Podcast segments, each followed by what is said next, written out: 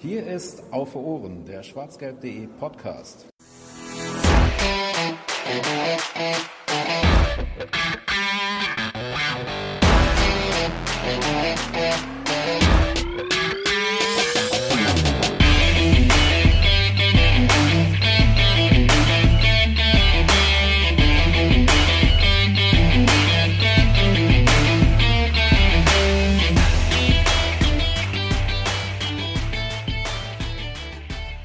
In dieser Woche schaffen wir es endlich wieder, äh, unsere numerische Reihenfolge einzuhalten, denn der 77. Podcast von Außer Ohren, die 77. Auf Ausgabe ist schon erschienen äh, mit einem Interview und die 80. Ausgabe macht dann heute wieder die Reihenfolge dann richtig komplett, äh, auch mit einem Interview. Herzlich willkommen zur 80. Ausgabe von Auf Ohren.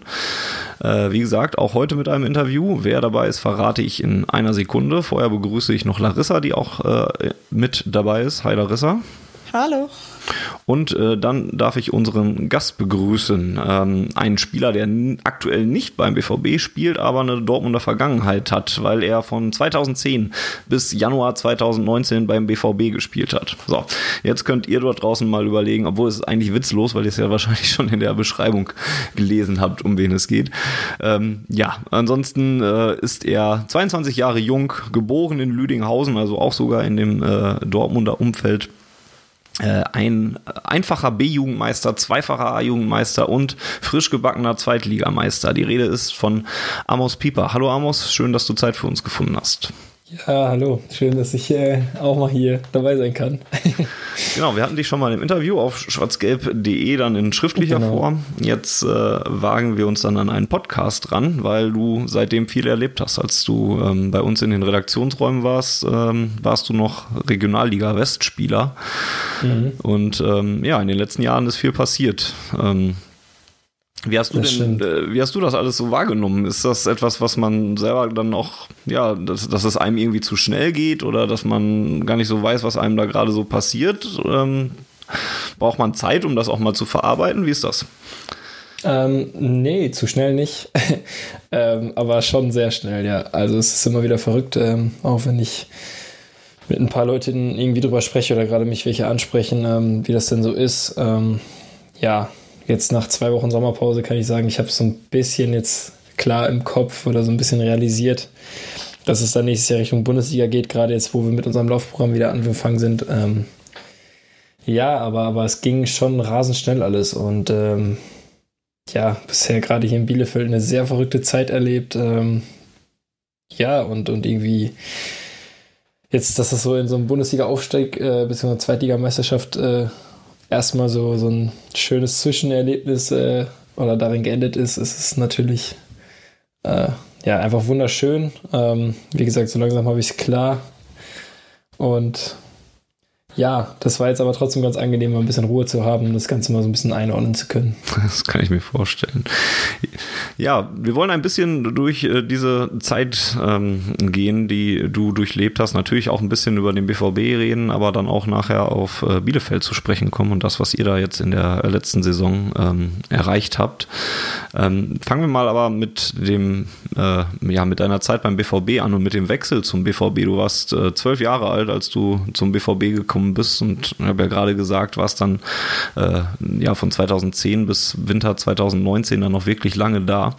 Ähm, als du damals zum BVB gekommen bist, ähm, warum hast du dich dafür entschieden, ähm, zum BVB zu gehen? Nur weil es ein großer Verein war in der Gegend, dann ja auch von dir, ähm, der dann Nachwuchsförderung betrieben hat? Oder mhm. war da auch so ein bisschen ja kleines Fantum noch mit dabei? Ähm, ja, nee, das nicht unbedingt, beziehungsweise in dem Alter entscheidet das, also äh, habe ich das ja nicht alleine entschieden, Klar. sondern auch vor allem über meine Eltern. Und, und ähm, ganz ehrlich, es war damals das passendste Konzept. Also ich glaube, äh, ein Junge, der so aus der Gegend kommt und ähm, ganz gut Fußball spielen kann, ähm, wo dann vielleicht irgendwann so ein Schritt ansteht, es, sind ja eigentlich immer die gleichen drei Vereine, dann äh, Bochum und unser anderer Reviernachbar. Ähm, ja, und halt Dortmund. Und das passendste Konzept äh, war dann einfach bei Dortmund, einfach weil die genau in ihrer Juniorenabteilung äh, zu den Trainingszeiten, glaube ich, damals war immer schon um 18 Uhr, woanders war es dann schon um 16.30 Uhr, was dann mit der Schule nicht ganz hingehauen hat, ähm, die auch direkt den Fahrdienst ab der U14 anbieten und so weiter. Und das hat einfach top gepasst und ähm, das war dann so das Gesamtpaket und natürlich äh, habe ich auch den einen oder anderen Dortmund-Fan bei mir in der Familie, äh, den es dann gefreut hat, aber das war nicht der äh, ausschlaggebende Grund damals. Hast du heute denn noch ähm, ja, Zeit und Platz dafür, so den Fußball auch irgendwie, ja, nicht aus Fanperspektive zu sehen, aber so ein bisschen, ja, als, als so wie man es vielleicht als kleiner Junge noch getan hat, ein bisschen neutraler und zurückgezogener? Oder bist du zu sehr jetzt ja Teil von diesem Profifußballtum, ähm, dass man das gar nicht mehr so richtig mhm. von außen wahrnimmt? Ja, du hast ja eigentlich richtig gesagt. Also es ist ja, ähm, man irgendwie je mehr das auf oder erfolgreicher oder je höher die Ebene ist, wo man selber aktiv spielt, desto weiter geht es wahrscheinlich von diesem Fan-Sein weg. Ähm, ich sage aber, ich glaube eher eine andere Form von Fan sein. Einfach nicht jetzt so, da ich, dass ich selber immer jetzt Spiele bald habe und um 15.30 Uhr und, und zu den anderen Anschlusszeiten ist halt schwierig, da jetzt noch Spiele zu besuchen. Ähm, aber klar, sobald es irgendwie möglich ist, äh, verfolge ich das schon sehr gerne. Gerade die Bundesliga, gerade Borussia Dortmund, was die so machen. Ähm, wie gesagt, weil unter dem Trainerteam durfte ich ja auch glücklicherweise ein halbes Jahr lang äh, mittrainieren und das ein oder andere Testspiel mitmachen. Ähm, ja, und dann ist immer interessant zu sehen, wie sich die Jungs oder der Verein ähm, präsentiert. Wie gesagt, man kriegt es ja irgendwie immer mit. Ähm, aber natürlich versuche ich dann auch, äh, die, die Spiele zu, zu schauen und äh, die Spiele kann man sich ja auch gerade diese Saison wieder, wieder mal sehr gut anschauen. Ähm, von daher macht es auch Laune, weil ich auch gerne sehr hochklassigen Fußball mittlerweile äh, mir gerne anschaue. Und ähm, ja, das ist dann schon auch interessant zu sehen, wie gesagt, was, was die Vereine der Bundesliga machen und irgendwann war es dann auch aus Eigeninteresse, was da so nächstes Jahr auf einen zukommt. Schon mal Scouting betreiben. Ja, so ein bisschen. Ähm, wie viel Kontakt hast du noch so zu den alten Weggefährten? Also jetzt zu Lucien Fabre mhm. wird wahrscheinlich nicht mehr ganz so viel da sein oder sowas, aber Nee, jetzt auch, so genau aus der Profimannschaft auch ähm, gar nicht mehr so viel. Ähm, ja, wie gesagt, das war halt einfach dafür zu kurz die Zeit vielleicht, oder beziehungsweise da war ich nicht lange genug konstant äh, da, da oben mit dabei. Ähm, aber klar, mit dem einen oder anderen außer U23, wie gesagt, mit Jan Reckert, aber auch die anderen, äh, Massimo Onatelli, der damals mit mir zusammengespielt hat, mhm. oder auch Joe Boyamba, wir schreiben ab und an, ähm, wie gesagt, die haben mir auch alle gratuliert und alle geschrieben, habe ich mich sehr gefreut. Mhm. Aber auch mit anderen Weggefährten, so wie Eike Bansen, der ja mit mir damals in Dortmund lange zusammengespielt mhm. hat.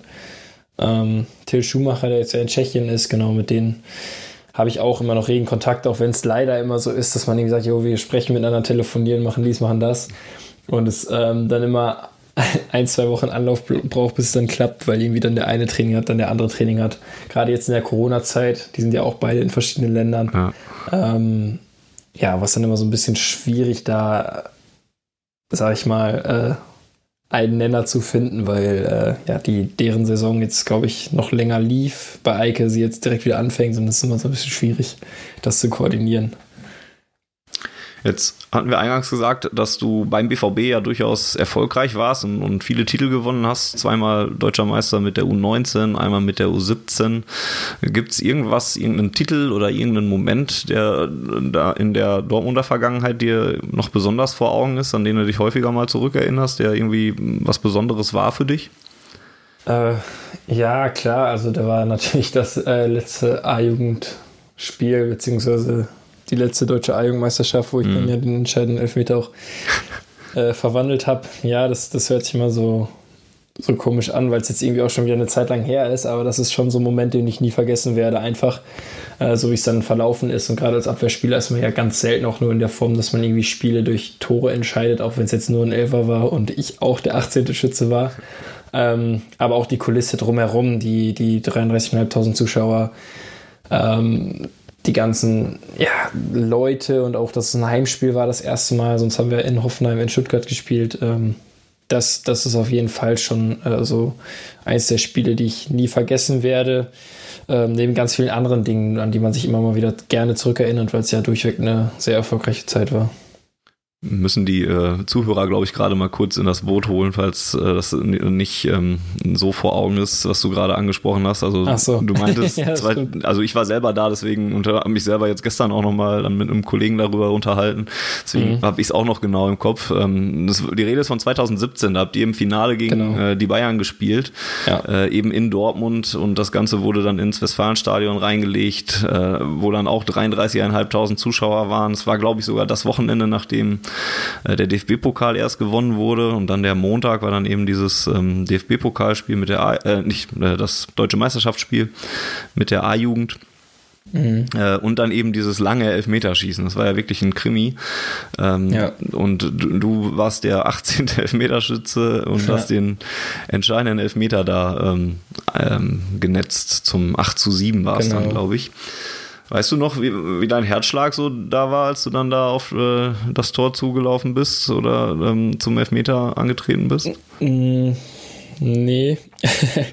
ich weiß nur, dass ich irgendwie versucht habe, da alles auszublenden, das Ganze drumherum. Ich bin auch, glaube ich, man sieht es mir so ein bisschen an, so einfach hingelaufen, hab nur die ganze Zeit auf den Ball geguckt, Ball geguckt, Ball geguckt.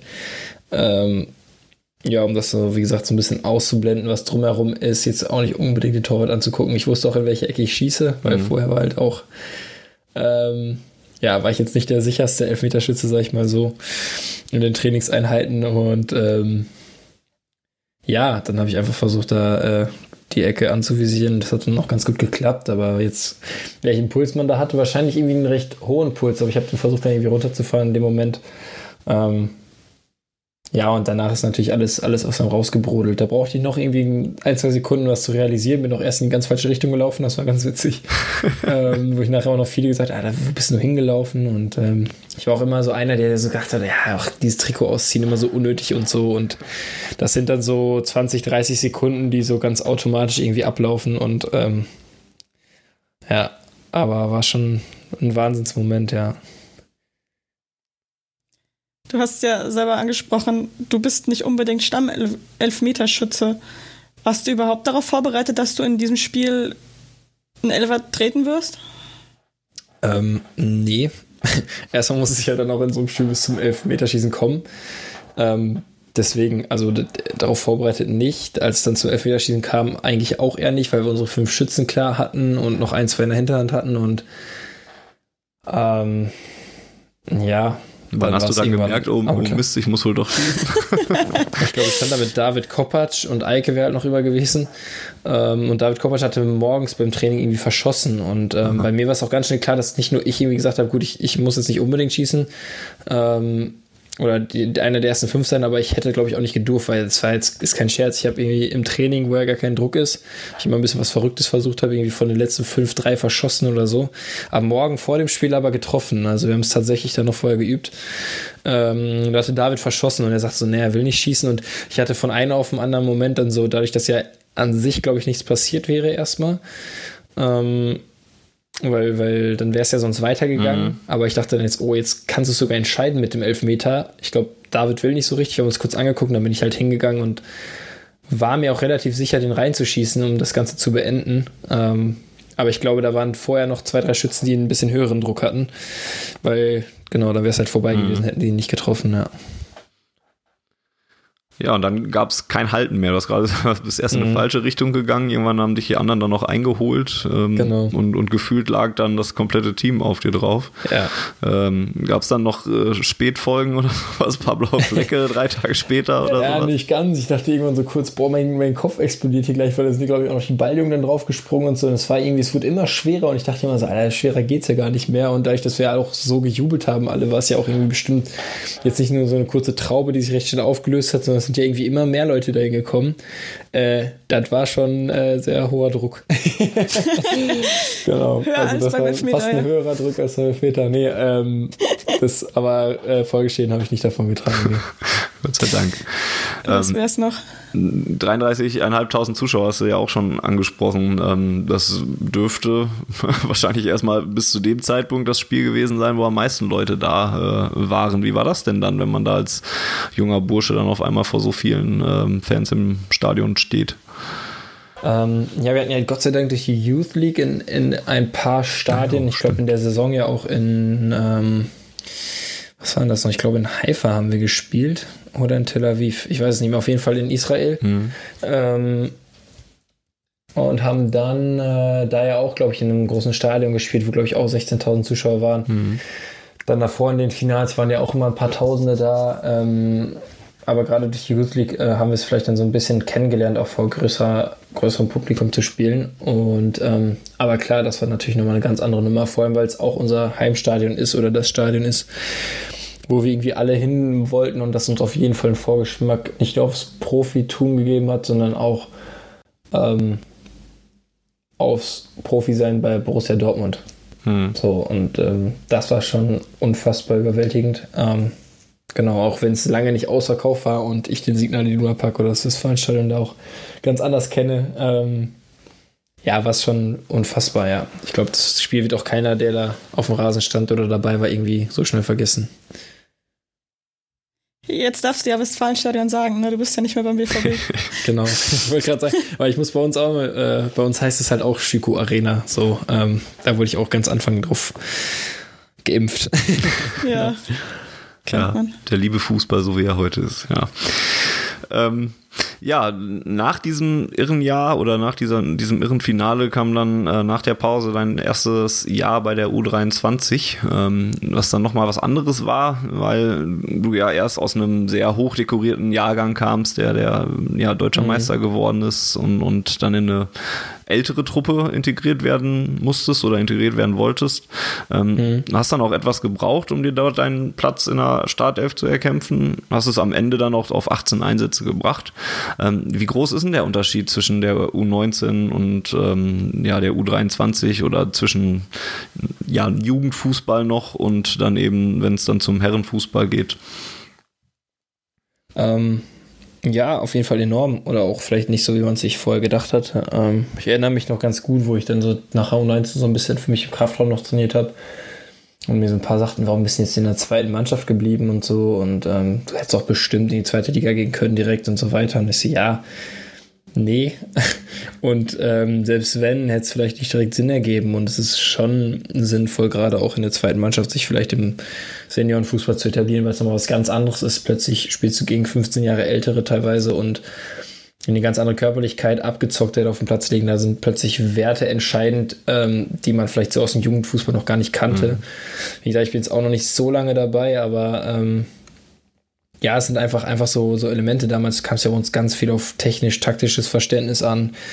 Ähm, genau, eine relativ hohe Fitness, aber halt vor allem, ähm, ja, dieses Fußballspielen so und dieses ganze äh, Dreckige, was hier und da auch ausmacht, ähm, gab es ja so oder gibt es im Jugendfußball ja gar nicht in der Form. Ähm, das ist vielleicht so der größte Unterschied, dass es einfach, ja, einfach eine, eine ganz andere Härte im Spiel ist und, und die Leute alle äh, ein bisschen abgezockter sind und wir dadurch, äh, ja, sag ich mal, da schon wie durch so eine Schule gegangen sind, wobei ja, es noch ein bisschen andere Gründe vielleicht auch gehabt hatte, ähm, warum ich da nicht direkt gespielt habe. Ich weiß es bis heute nicht so genau. Einfach weil wahrscheinlich gesagt wurde, er kam aus der Jugend. Ich habe für mich immer noch damals eine gute Vorbereitung im Sommer gespielt. Eine sehr gute sogar. Ja, aber sollte wohl nicht direkt spielen. Wie gesagt, kommt schon mal vor. Ich habe es bis heute nicht ganz verstanden, aber möchte jetzt auch nicht groß nachtreten. Du warst dann insgesamt tatsächlich fast 09 Jahre beim BVB. Mhm.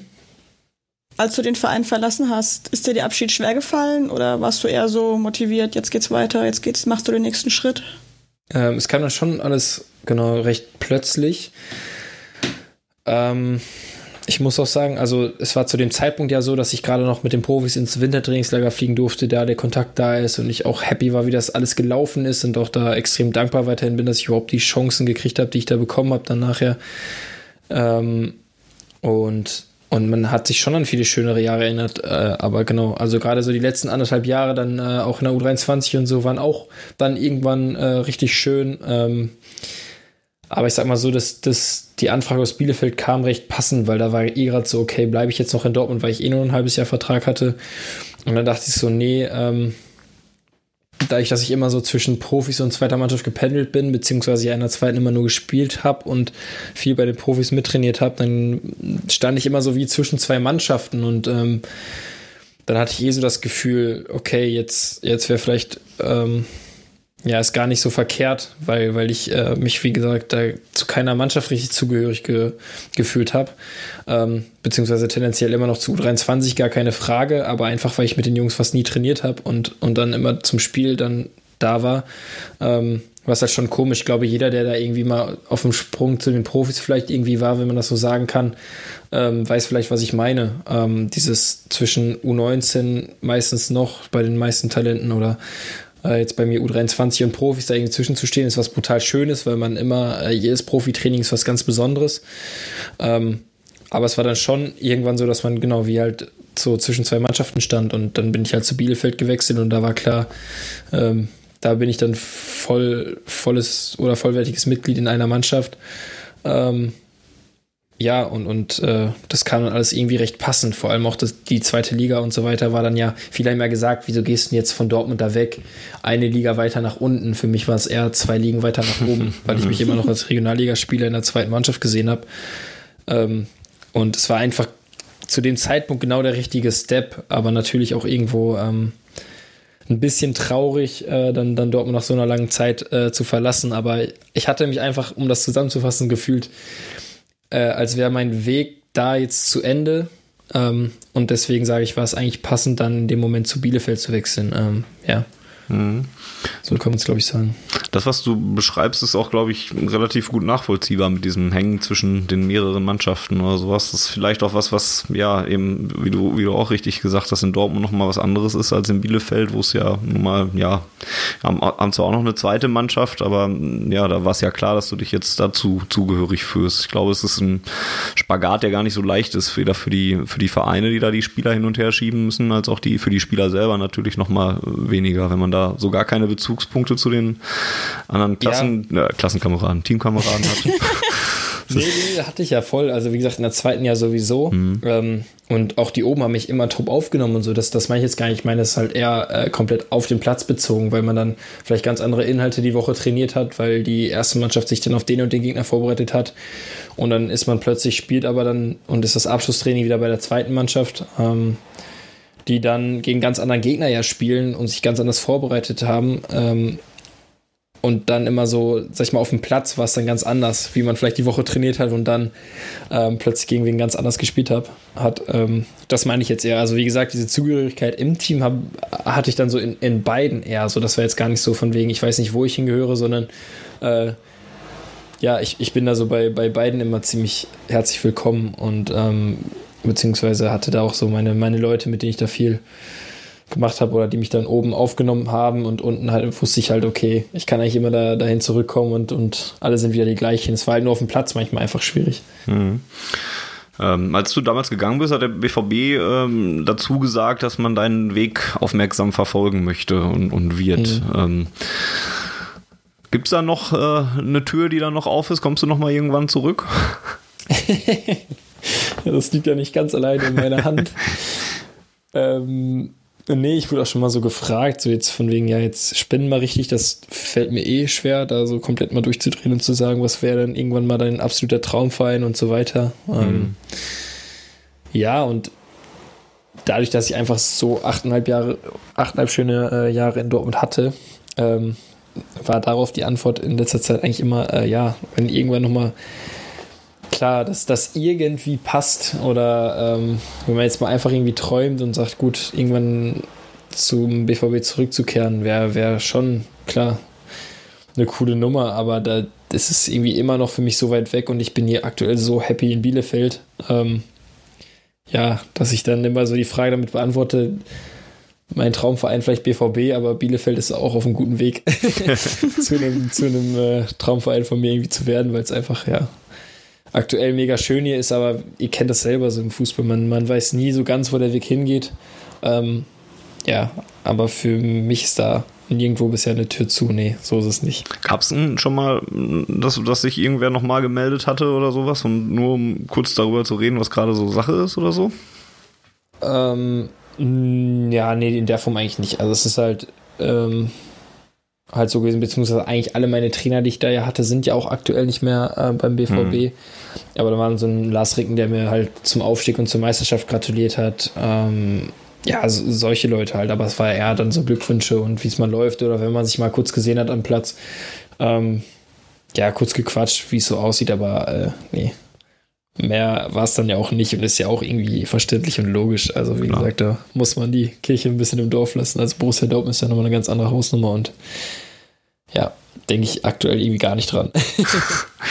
Ja, du hast ja auch genug, worauf du dich äh, konzentrieren kannst, wenn wir jetzt ein bisschen genau. zu Bielefeld kommen. Ähm, das war ja schon nun mal ja, ein Wechsel nach langer Zeit, hast, hast du gerade selber schon gesagt. Aber auch immer noch was, wo du zumindest in der Nähe von der Heimat geblieben bist. Jetzt, äh, genau. äh, Ostwestfalen ist jetzt nicht so fürchterlich weg von äh, Dortmund. War das dir auch wichtig? War das ein Punkt, der Bielefeld dann auch nochmal interessanter gemacht hat, dass es nicht ist, weiß nicht, irgendwo im Süden oder im Westen, äh, Osten oder sowas ist? Mhm. Ähm, nee, das war eigentlich kein ausschlaggebender Punkt, war dann, wo es klar war, okay, es geht nach Bielefeld, aber ein ganz schöner Nebeneffekt, mhm. sag ich mal so, weil natürlich, weil es dann auch meine erste eigene Wohnung war, bis dahin hatte ich ja immer bei meinen Eltern gewohnt, weil ich aus der Nähe von Dortmund noch komme. Ähm, hat auch alles gepasst, aber auch das war irgendwie alles zum richtigen Moment, dass ich da dann ausgezogen bin zu Hause, meine erste eigene Wohnung, mein eigenes Ding hier gemacht habe und, ähm, und trotzdem wusste gut, innerhalb von einer Stunde bin ich zu Hause. Ähm, wie gesagt, das war jetzt nicht ausschlaggebender Grund. Es war einfach zu dem Zeitpunkt auch nicht viel mehr Vereine, die so konkretes Interesse wie Bielefeld hatten. Ähm, ja, aber es hat dann einfach mit allen Ecken und Enden Sinn gemacht, dahin zu gehen. Ja, man kann auch jetzt noch sagen, dass du eigentlich alles richtig gemacht hast, wenn man darauf zurückblickt. Ja, das kann man im Nachhinein immer ganz gut sagen. ja, das stimmt. Aber du hast dann in deiner ersten, ja, kompletten Saison, die du ja dieses Jahr mitgemacht hast, wurdest du direkt Stammspieler warst maßgeblich am Aufstieg beteiligt. Hast du damit gerechnet, dass es so schnell geht? Nee. Wie gesagt, ähm, ich habe mal irgendwie so den Satz gesagt, da bleibe ich auch weiterhin bei. Ich habe nicht damit gerechnet, aber ähm, von Tag 1 alles dafür getan, dass es so schnell gehen kann vielleicht. Also mich versucht so schnell wie möglich zu integrieren, an die Liga zu gewöhnen, an die Jungs zu gewöhnen, ans Training zu gewöhnen, an ja, an alles, was so dazugehört, alles aufzusaugen, so viel es geht und dann möglichst schnell auch äh, ein Teil der Mannschaft zu sein oder ein wichtiger Teil der Mannschaft zu sein. Ähm, wobei man halt auch einfach sagen musste, ich hatte da ähm, ja auch Glück, weil ich zu Beginn der Saison ja nicht äh, in der Startelf stand, wenn man so will, sondern Brian Behrendt, der sich dann ähm, ja für ihn halt richtig beschissen verletzt hat am Kreuzband und ähm, ja, was man einfach niemandem noch wünscht. Nur war es für mich dann ja natürlich ein, ein ja eine, eine Riesenchance. Also wie gesagt, Konkurrenz hatte ich dann immer noch, aber ähm, hatte ich dann die Gelegenheit, mich auch in diesem Jahr zu beweisen. Und das hat dann jetzt bis zum Ende ganz gut geklappt. Aber ähm, genau, sowas ist halt auch immer dann für die, für den, den's, dem es passiert, dann immer sehr, sehr unglücklich. Das stimmt wohl. Jetzt äh, habt ihr die Liga am Ende ja souverän äh, gewonnen mit zehn Punkten Abstand, ähm, obwohl vor der Saison eigentlich niemand so richtig oder wenige zumindest mit euch gerechnet hätten, wenn es um Aufstieg mhm. geht. Gab es irgendeinen Punkt in der Saison, wo, wo ihr selber gemerkt habt, oder geht was in Richtung Aufstieg? Vielleicht irgendein besonderer Moment oder kam das so einfach mit der Zeit? Ähm, das waren vielleicht so ein paar ähm, Momente, ähm, irgendwie, dass wir dann die ganze Hinrunde das irgendwie aufrechterhalten haben mit der Punkteausbeute. Ähm, und für mich war so diese Phase kurz vor äh, der Corona-Unterbrechung irgendwie so ausschlaggebend, dass wir da wirklich, glaube ich, in sieben Spielen fünf Siege und zwei Unentschieden geholt haben. Kann mhm. das sein? Ich weiß gerade nicht mehr ganz genau. Und auch plötzlich äh, fast gar keine Gegentore mehr kassiert haben, ähm, vorne getroffen haben, wie wir wollten. Und das war plötzlich, da hatten wir einen Lauf und da haben, glaube ich, auch viele Spieler gesagt, okay, wäre Corona jetzt nicht gewesen, dann hätten wir diesen Lauf auf jeden Fall bis zum Ende mhm. mitgenommen. Ähm, und jetzt weiß keiner so richtig, wie es weitergeht. Ich war auch, ähm, oder alle waren auch trotzdem der Überzeugung, dass wir immer noch die gleichen Fußballer sind und das so mitnehmen können. Ja, aber dass das gezeigt hat, okay, wir sind jetzt vielleicht nochmal einen Schritt weiter als in der Hinrunde, dass wir wirklich halt ähm, in der Lage sind, fast jeden in dieser Liga zu dominieren. Und dann, ähm, klar, wenn man so will, das Kopfballtor von Sven Schiplock in Kiel in der 90. Minute mhm. zum 2-1, ich glaube vier oder fünf Spieltage vor Schluss, da war uns, glaube ich, auch irgendwie allen klar, okay, jetzt, jetzt kann nichts mehr passieren, äh, wenn man jetzt so einen Moment rausnehmen müsste. Vor der Saison, wenn man jetzt darüber nachgedacht hat, wer könnte die zweite Liga gewinnen, wer ist Aufsteiger, hatte man euch ja nicht unbedingt auf dem Schirm. Aber jetzt im Nachhinein sprechen eigentlich alle Zahlen für euch. Neben ähm, ja, Zweitligameister bei zehn Punkten Abstand, auch beste Offensive, beste Defensive, insgesamt nur zwei Niederlagen in der gesamten Saison. Mhm, stimmt. was waren so die entscheidenden Faktoren für euren Erfolg? Ähm, ja, alles. Also erstmal muss ich sagen, ähm, ganz so überraschend ist es ja nicht, weil äh, seitdem Uwe Neuers ja auch da ist, ähm, haben wir ja schon auch letztes Jahr in der Rückrunde äh, sehr, sehr gute Ergebnisse geliefert und waren ja, glaube ich, die beste Rückrundenmannschaft mit Paderborn zusammen. Ähm, nur konnten uns halt da nichts von kaufen, weil die Hinrunde nicht so gut war. Ähm, und seitdem sind wir einfach einen Weg gegangen, der ähm, ja unbeschreiblich gut ist. Ich glaube, in der Zeit haben wir jetzt, äh, glaube ich, auch wirklich an die 100 Punkte geholt äh, in den anderthalb Jahren und ja, und, und einfach, also insgesamt kann man einfach sagen, neben dem Platz wird immer so gesagt, sind wir eine Einheit oder so, aber es sind wirklich einfach unheimlich gute Charaktere bei uns in der Mannschaft, dass wir wirklich äh, auch jeden Mannschaftsabend da echt jedes Mal wieder merken, okay, wir sind irgendwie alle coole Jungs, die sehr gut miteinander können, bei aller Konkurrenz, die im Fußball immer vorherrscht.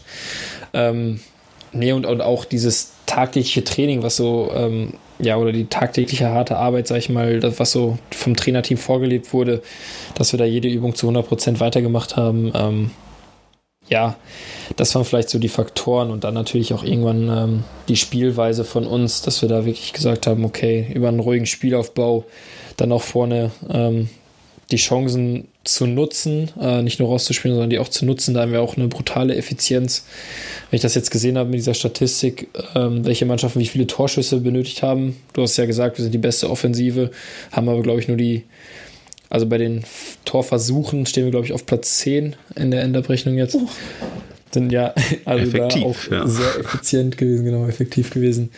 Ähm, ja, auch immer wieder, immer stabiler hinten wurden, ähm, genau, wo ich dann ja auch zugehöre, aber auch mit Tego, äh, Joachim, Seti, Flo und Andi und so, also das war schon einfach eine, eine Einheit auf dem Platz, Priti davor als Sechser und also irgendwie, irgendwie passt das irgendwie alles und wir waren da einfach ein Jahr lang irgendwie in einem Flow, der auch irgendwie dann nur einmal kurz durch Corona so ein bisschen unterbrochen wurde.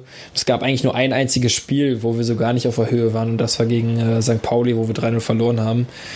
Genau, du hast ja angesprochen, dass wir ja, nur zwei Lieder kassiert haben, einen ziemlich unglücklich gegen Stuttgart und die andere gegen St. Pauli und sonst eigentlich in jedem Spiel äh, ja mindestens gleichwertig waren. Du hast auch Uwe Neuhaus gerade schon selber angesprochen von seinem schnellen Erfolg gesprochen. Er kam, in der, er kam relativ kurz vor dir zum Verein tatsächlich, hat dann Bielefeld in der Rückrunde seiner ersten Saison von Rang 14 auf Rang 7 geführt und in der Saison mhm. darauf dann eben dieser doch überragende Aufstieg. Du hast seine komplette Zeit quasi mitgemacht beim, bei Bielefeld. Wie konnte mhm. er so schnell so erfolgreich sein? Äh, ja, also wie gesagt, die ersten beiden Spiele war ich ja noch nicht da. Er wurde ja kurz vor der Winterpause geholt. Ähm, ja, also wie gesagt, diese, dieses, was er vorlebt hat, dieses tagtägliche akribische Arbeiten. Also ich denke, jeder Fußballer kennt das, wenn es jetzt irgendwie mal ein, ein blödes Aufwärmen ist oder wieder die äh, Pass- oder Technikübung zum x-ten Mal ist. Und ähm, ja, da wurde uns aber einfach äh, gesagt, okay, wir sollen einfach von vorne bis hinten das immer durchziehen, weil es uns irgendwie jeden Tag weiterbringt. Und das ist eine Sache und die andere Sache natürlich den Fußball, den er uns initiiert hat. Also die Spielweise, wie er Fußball spielen will. Vielleicht etwas risikobehaftet teilweise im Aufbau, aber einfach immer, immer, immer mutig hinten rauszuspielen, ähm, unser Ding zu machen, auch nicht unruhig zu werden, einfach das Spiel einfach über 90 Minuten zu kontrollieren. Ähm, ja, und, und dann auch jedem einzelnen Spieler dann immer das Vertrauen geschenkt hat, der da auf dem Platz stand und auch äh, durchweg es geschafft hat, die Mannschaft irgendwie so zusammenzuhalten, dass jeder das Gefühl hatte, dass er wichtig ist. Ähm, das sind so die drei, vier Punkte, die mir dann so auffallen. Und ja, also er hatte auch, wie gesagt, selbstverständlich oder selbsterklärend einen riesen Anteil mit seinem Trainerteam dahinter. Ähm, ja, und alle, die dazugehören. In deinem ersten Gespräch mit uns hast du ja auch gesagt, dass du das Glück gehabt hättest, immer gute Trainer zu haben. Wenn man dich so reden hört, gilt diese Aussage immer noch? ja, wie gesagt, hier und da mal, äh, klar, prinzipiell sind ja aus Sicht der Fußballer ist ja jeder Trainer gut, bei dem man spielt und jeder, wo man nicht spielt, der hat dann zwei Gesichter oder ist äh, uncool oder kein guter Trainer. Vielleicht, ähm, ja, aber, aber nee, ich hatte wirklich fast immer das Glück, eigentlich auch gut mit jedem Trainer auszukommen und einen guten Trainer zu haben, der mich da weiterbringt. Ja, kann ich auf jeden Fall immer noch so sagen Das Fast macht jetzt ein bisschen neugierig, muss ich sagen. ja, ich habe gerade überlegt, eigentlich in der Zeit zwischen dem, wo ich es gesagt habe und jetzt ist, äh, hatte ich nur gute Trainer. es war mal hier und da. Ich, ich kann mich jetzt gar nicht mehr daran erinnern. Ich glaube in der U16, wo wir irgendwie gefühlt innerhalb von zehn Tagen zwei verschiedene Trainer hatten und ähm, ja, das, das war dann so ein bisschen viel hin und her, sage ich einfach mal. Ähm, nee, aber also an sich hatte ich immer, immer gute Trainer, klar, die, die mich irgendwie immer in verschiedenen Dingen, aber immer doch weitergebracht haben. Am letzten Spieltag habt ihr gegen Heidenheim gespielt. Das war ja auch ein Spiel, was dann ja noch ja, diskutiert wurde, beziehungsweise in so einen Rahmen reingepackt wurde. Ähm, wann welche Mannschaft noch in der Lage ist, sich äh, zu motivieren und, und so weiter. Da kommen wir gleich, gleich aber noch zu. Äh, erstmal wollte ich noch fragen, ähm, Patrick Meinker, der jetzt nun mal bei Heidenheim auch die Relegation dann ja noch gespielt hat, ähm, ist da ja nun mal aktiv. Habt ihr da vor dem äh, Spiel noch mal drüber gesprochen, dass ihr da jetzt aufeinander trefft? Dann hat man noch so jucksweise gesagt, ach komm, ihr seid ja schon Meister und lasst uns mhm. mal. Nee, haben wir nicht. Wir haben tatsächlich auch vorher geschrieben, aber einfach aus dem Grund, äh, also weil wir immer noch äh, Kontakt haben auch. Ähm, immer wieder und ähm, in, kurz vor dem Hinspiel einfach er mir gratuliert hatte zu 21 Nationalmannschaftseinladung und mhm. von wegen läuft ja gut bei euch, Glückwunsch und dann habe ich halt auch gesagt, gut, ihr seid ja auch echt gut dabei und so. Ähm, ja, und dann war es so ein bisschen hin und her gejuckst, so nach dem Motto, ja, und wenn jetzt ähm, dann Richtung Winter zu uns kommt, dann könnt ihr die Punkte ruhig hier lassen. Da habe ich direkt gesagt, nee, nee, auf gar keinen Fall, wir brauchen die. Ähm, ja, und haben so ein bisschen hin und her geflaxt und irgendwie im November dann schon davon geschrieben, wenn es denn von der Konstellation so wäre, äh, wir sind schon durch und die brauchen noch ein paar Punkte äh, kann man ja nochmal drüber reden. So halb witzig und, und dann war es jetzt wirklich so, wo ich ihm dann halt äh, vor dem Spiel geschrieben habe, ich so, ja, das nehme ich übrigens noch zurück. Also ihr müsst euch schon strecken. Wir werden da schon Vollgas geben und voller Kapelle spielen. Und genauso war es dann ja letztendlich auch. äh, ja, genau. Und ähm, nee, er hatte dann aber auch direkt gesagt, nee, die wollen auch einen, einen, kompletten Wettkampf haben und es geht ja auch gar nicht anders, ist ja dann auch, äh, ja, da sind wir, wie gesagt, als Bielefeld und ich glaube Heidenheim auch, die Jungs äh, wollten da die Saison so Ende, zu Ende bringen, äh, dass da jetzt nicht irgendwie überhaupt nur ein, äh, so ein Gerücht aufkommt. Und wie gesagt, am Ende sah es dann so aus. Es war nur so witzig, dass wir da irgendwie im November darüber gesprochen haben, wie die Saison denn enden könnte.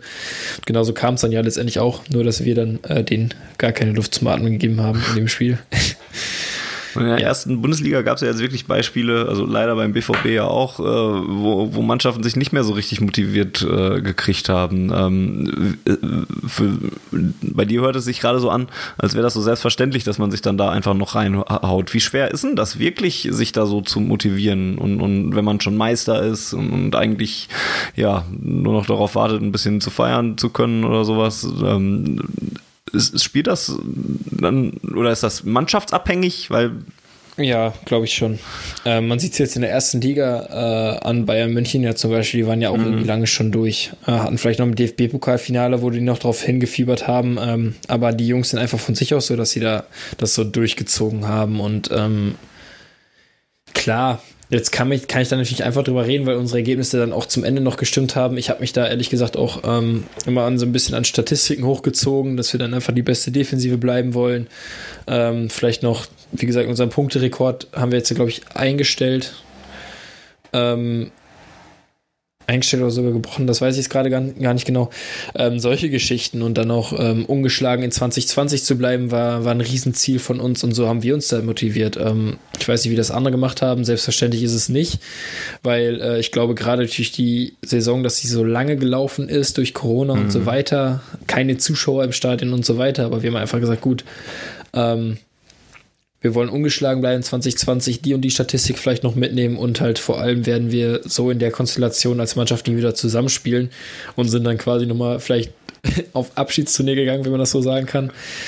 Und haben dann nochmal einfach allen gezeigt, dass wir Bock auf Fußball haben. Und ähm, ja, so hat es dann, glaube ich, auch am Ende äh, ausgesehen. Und klar, gerade das durch ein, zwei Feierlichkeiten zwischendurch war es nicht unbedingt einfacher, dann nochmal auch die Luft für 90 Minuten zu haben, aber es hat ja funktioniert und ähm, geht in so einem Moment dann noch beides.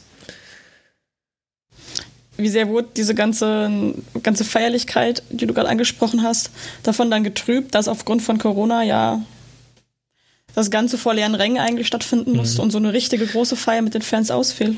Ja, eigentlich äh, komplett, aber es war halt auch schon irgendwie vorher klar, dass irgendwie nach der Corona-Pause, wo es dann wieder losging und dann ja auch schon irgendwie klar war, okay, wir werden auf jeden Fall um Aufstieg mitspielen. Ähm, ja, und dann irgendwie, dadurch, dass wir dann hier und da ein paar Siege ja noch geholt haben, ähm, das dann immer klarer wurde und dann immer auch näher gerückt wieder, okay, eine richtige Feier wird es wohl nicht geben. Und das war dann einfach irgendwie so, und es sah dann halt auch einfach aus, wie es in den Bildern war, dass wir halt irgendwie nach dem Platz da saßen mit einem Kasten Bier und angestoßen haben und einfach in dem Kreis geblieben sind, wo wir, äh, ja, als negativ Getestete da irgendwie, ähm, ja, was zusammen machen. Ähm, ja, das war dann zum Glück möglich und auch ohne Risiko möglich, weil wir durch trotzdem noch getestet wurden die ganze Zeit.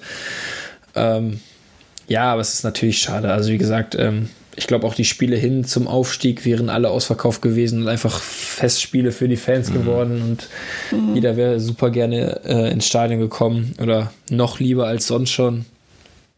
Und ja, also es ist, wenn man da im Nachhinein drüber nachdenkt, ist es jetzt so, wie es gelaufen ist, äh, ja, wären wir trotzdem aufgestiegen, sind wir jetzt ja auch. Aber es ist natürlich absolut nicht das gleiche von den Emotionen, die dann einfach komplett fehlen.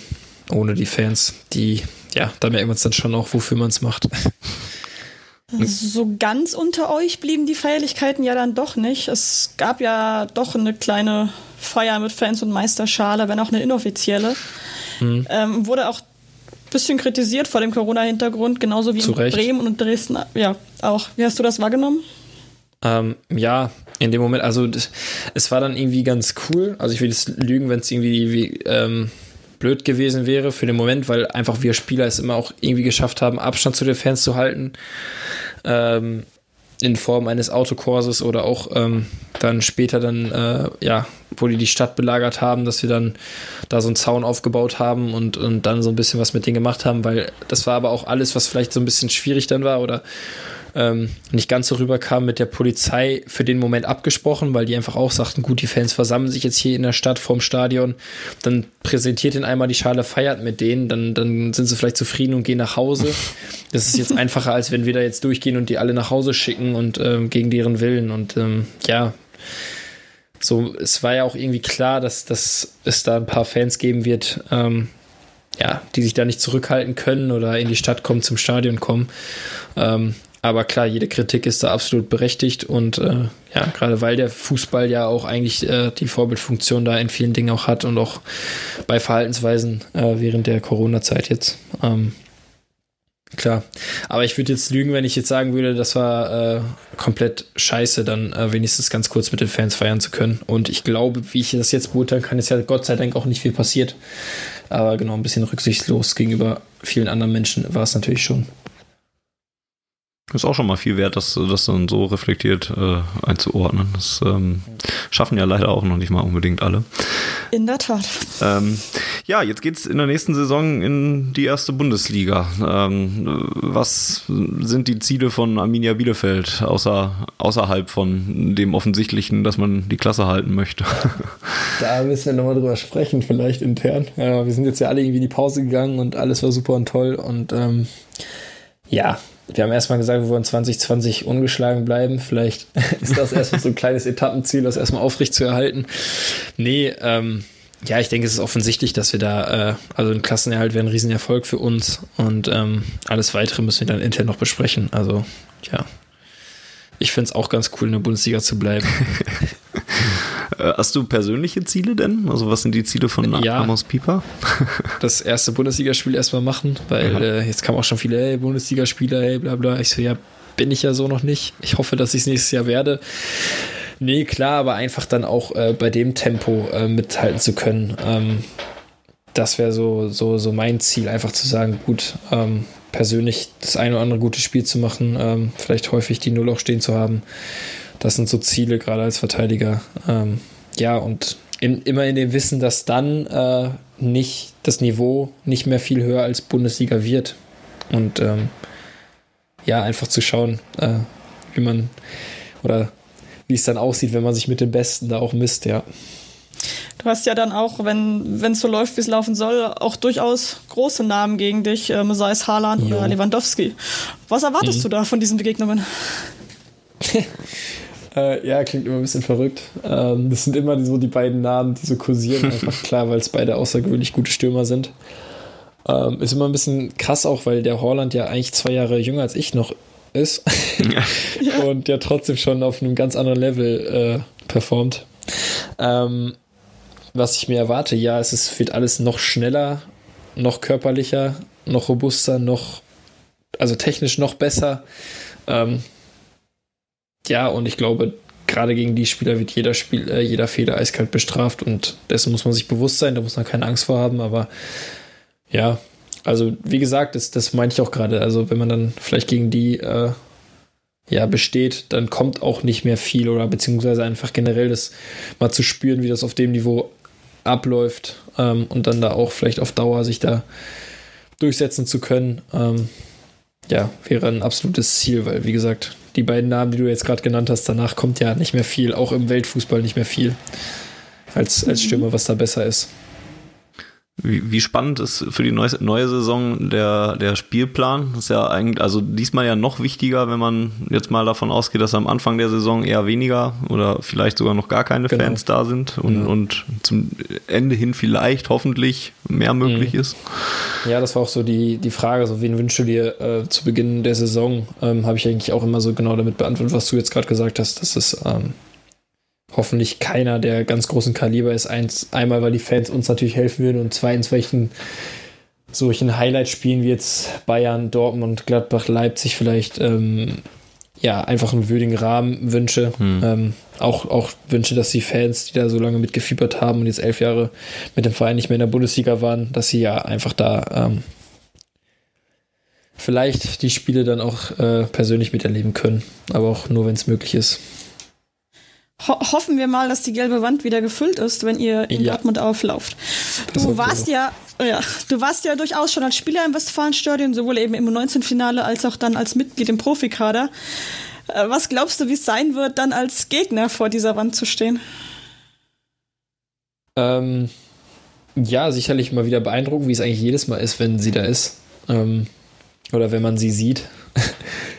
ähm, aber klar, dann bin ich es ja äh, vielleicht zum Glück als Gegner dann gewohnt und weiß, was da auf mich zukommt, weil ich glaube, viele, die es vielleicht noch nicht so kennen äh, oder das auch noch nie irgendwie gesehen haben oder miterlebt haben, ähm, ja, den habe ich vielleicht die Kleinigkeit voraus, dass ich weiß, wie es ist, aber äh, ja, als, als Gegner wird es auf jeden Fall nochmal anders sein, aber ja, ich freue mich trotzdem drauf oder wünsche es mir, dass die prall gefüllt ist, wenn wir dann da sind. Ja, das ist dir durchaus zu wünschen.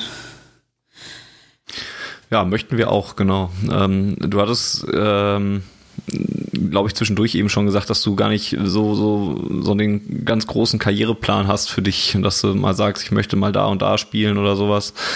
Also gibt's jetzt nicht so irgendwie mal im Ausland sein oder mal international spielen? Mhm.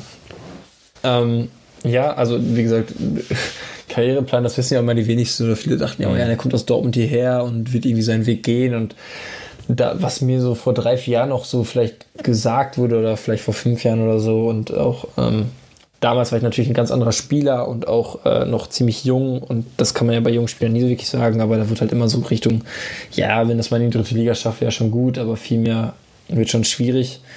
Ähm, deswegen war von meinen Erwartungen, die ich dann damals hatte, äh, bin ich ja jetzt schon eigentlich über dem Level, was ich irgendwann mal erreichen sollte. Weil ich da leider auch immer vielleicht ein bisschen zu realistisch dran gegangen bin und ein bisschen zu viel an die Sachen geglaubt habe, die dann welche mir gesagt haben. Ähm, nee, klar, aber jetzt zurück zu der Frage. Ähm, England wäre natürlich als Verteidiger brutal interessant. Ich hatte jetzt das Glück mal äh, kurz vor Weihnachten, nee, an Weihnachten, am Boxing Day, äh, Chelsea gegen Southampton war es, zu schauen und mhm. Einfach für die Zuschauer da die Zweikämpfe feiern und ähm, auch die Verteidiger gefeiert werden und äh, ja, was man so mitkriegt von dem einen oder anderen, der jetzt auch in England äh, spielt, von Simbo oder ähm, ja auch ein paar äh, in der englischen zweiten Liga. Jetzt von uns Julian Börner, was der erzählt, da ähm, der Fußball da ist schon nochmal äh, vielleicht irgendwann mal ein Traumziel, aber auch da habe ich jetzt keinen Verein oder so. Okay. Dann äh, glaube ich, dass wir einfach ähm, damit verbleiben, dir alles Gute zu wünschen für die Zukunft und ähm, ja, dass, dass da möglichst viele Träume noch in Erfüllung gehen. Auch mit Arminia Bielefeld. Ähm, da müssen wir natürlich ein bisschen egoistischer denken, dass wir dann an zwei Spieltagen da vielleicht ein bisschen, ein bisschen zurückhaltender sind. Schon von vielen äh, Dortmund-Sympathisanten gehört. Ähm, ja, also ich sag mal so, ähm, Nee, ich tue trotzdem alles dafür, dass wir mit Bielefeld gewinnen. Auch wenn wir, aber, aber schon mal nett, dass ihr mir in allen anderen äh, 32 Spielen Glück wünscht. Ja, doch. Ich wäre jetzt auch enttäuscht, wenn du was anderes gesagt hättest, ganz ehrlich. Ja. Nee, es ist ja immer, wie gesagt, äh, nee. Nee, nee ich glaube, wir haben einen ganz guten Tausch in, ähm, mit, mit, mit, den Ostwestfalen-Vereinen gemacht. Äh, in, in also ich sag Saison. mal so, äh, wenn wir am Ende 32 Spiele gewinnen und nur die beiden gegen Dortmund verloren haben, dann würde ich am Ende vielleicht sagen, okay, würde ich so nehmen. Aber, die äh, gönne ich euch dann. Nee, ich glaube, wir brauchen echt erstmal jeden Punkt, den wir da irgendwie holen können. Ja, das versteht jeder, dass, äh, dass du da auf Punkte halt gehst. Das, ja. Da, da, sind unsere Hörer, glaube ich, auch realistisch genug für, um das einzuschätzen. Ja. ja, und vielen Dank, dass du dir die Zeit genommen hast, um mit uns ja, zu sprechen. Gerne. Mich sehr gefreut. Ähm, interessanter Hat sehr Einblick. Viel Spaß gemacht. Und ja, auf jeden Fall auch mal schön wieder mit euch zu quatschen. Äh, wie gesagt, ich war ja einmal auch bei euch oder war nicht mit auch im Kontakt. Äh, ja, und genau, auch nochmal danke für die Glückwünsche und äh, ja, wir sehen uns in Dortmund dann hoffentlich. Hoffentlich, genau. Ja. Gut, dann bleibt den Hörern noch äh, zu sagen, ähm, einen kleinen Werbehinweis, oder ist noch nicht mal richtige Werbung, sondern eigentlich ein Hinweisen auf, auf was Gutes äh, hätte ich noch, denn schwarzgelb.de wird am Wochenende 20 Jahre alt ähm, und äh, möchte den Geburtstag, weil Corona gerade es nicht anders zulässt, ein bisschen anders feiern. Und zwar werden wir bei hoffentlich wunderschönem Wetter ähm, ein bisschen die historischen ähm, Städten, Städten? Stellen, Stellen ähm, in Dortmund ablaufen, die es so gibt, ähm, und einen kleinen Spendenspaziergang machen. Und das Ganze geht zugunsten der Nevin Subotic Stiftung. Ähm, ihr könnt euch darüber informieren dort draußen, wenn ihr einfach auf schwarzgelb.de geht, da findet ihr dann einen Text ähm, dazu, der euch das erklärt, wie das gemeint ist. Und dann könnt ihr euch gerne an äh, dieser Spendensammlung, ähm, de deren Ziel 1909 Euro sind und schon am Dienstag vorher fast erreicht ist. Ähm, wir haben aktuell 1175 Euro und 45 Cent. Ja. Was schon brutal ist. Also großes Kompliment an alle unsere Leser und beteiligten Spender. Wenn, wenn, ihr das hört, dann wird es hoffentlich noch mehr sein. Und äh, wenn ihr euch beteiligen wollt, wie gesagt, äh, dann schaut einfach auf schwarzgelb.de vorbei. Das wäre es für Auf Ohren Ausgabe Nummer äh, 80. Und ähm, ja, dann würde ich sagen, wir hören uns bei Ausgabe 81 wieder. Wann genau die auf dem Plan steht, kann ich euch ehrlich gesagt gar nicht so sagen. Äh, wir planen da noch einige Sachen, aber was da jetzt als nächstes kommt, lasst euch überraschen. Äh, abonniert uns und ihr wisst, wann es wieder äh, weitergeht. Bis dahin sage ich Tschüss und her BVB.